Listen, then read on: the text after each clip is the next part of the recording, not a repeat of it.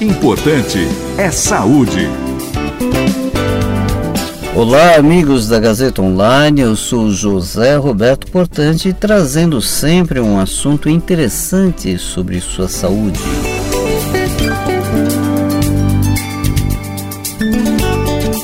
E hoje vamos conversar sobre beta-caroteno. Muito provavelmente você já deve ter ouvido falar em beta-caroteno, mas você sabe o que vem a ser isso?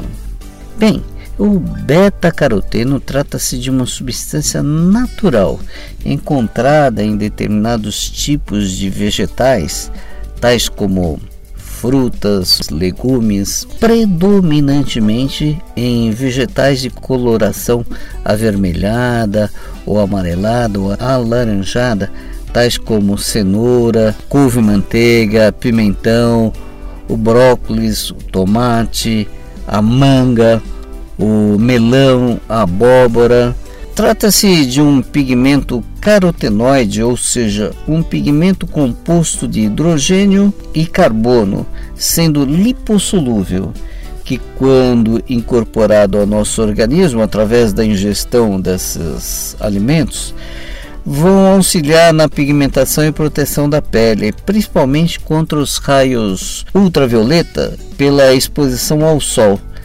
Além disso, no organismo animal, o beta-caroteno se transforma em vitamina A, sendo armazenado nos depósitos de gordura, principalmente fígado, leite, sendo armazenado nos depósitos de gordura.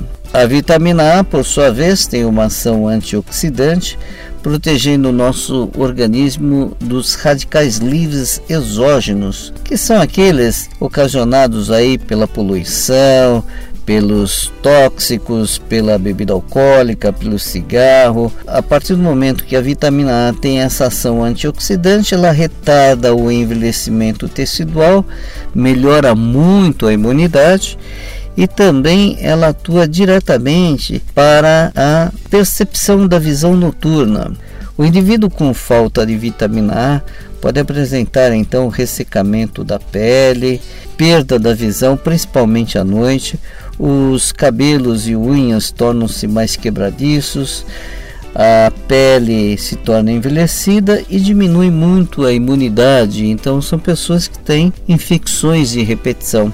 A vitamina A, por sua vez, somente é encontrada então em produtos animais, tais como leite, fígado, peixe, tem o óleo de fígado de bacalhau, que é rico em vitamina A, o queijo, o ovo e assim por diante. Preferentemente, alimentos gordurosos têm uma maior concentração de vitamina A. Quando se ingere em excesso esses vegetais contendo beta-caroteno e por tempo relativamente prolongado, pode ocorrer uma impregnação da pele, com uma coloração ligeiramente amarelada ou bronzeada, que muitas vezes pode confundir inclusive com impregnação por bilirrubinas, por um problema do fígado ou das vias biliares. Os efeitos positivos do beta-caroteno e da vitamina A não diminuem a necessidade de se manter vigilante, por exemplo, no uso de protetor solar, manter-se vigilante quanto ao uso de bebidas alcoólicas, cigarros, alimentos industrializados e demais situações que aumentem muito os radicais livres. Mas atenção, o excesso de vitamina A pode levar a efeitos colaterais muito graves por exemplo, pode levar a necrose hepática, necrose do fígado, pode levar à perda do apetite, perda da visão, queda de cabelo, dores de cabeça, dores nos ossos e muitas vezes pode levar inclusive a problemas cardíacos e pulmonares.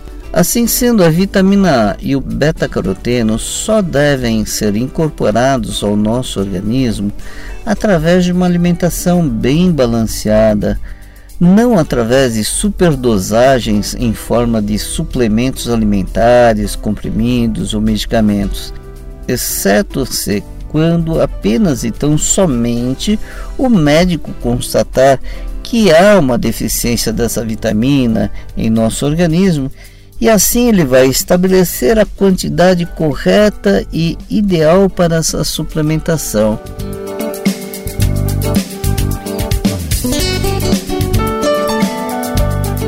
Bem, por hoje é só e eu sou José Roberto Potante trazendo sempre para você um assunto interessante sobre sua saúde. Importante é saúde.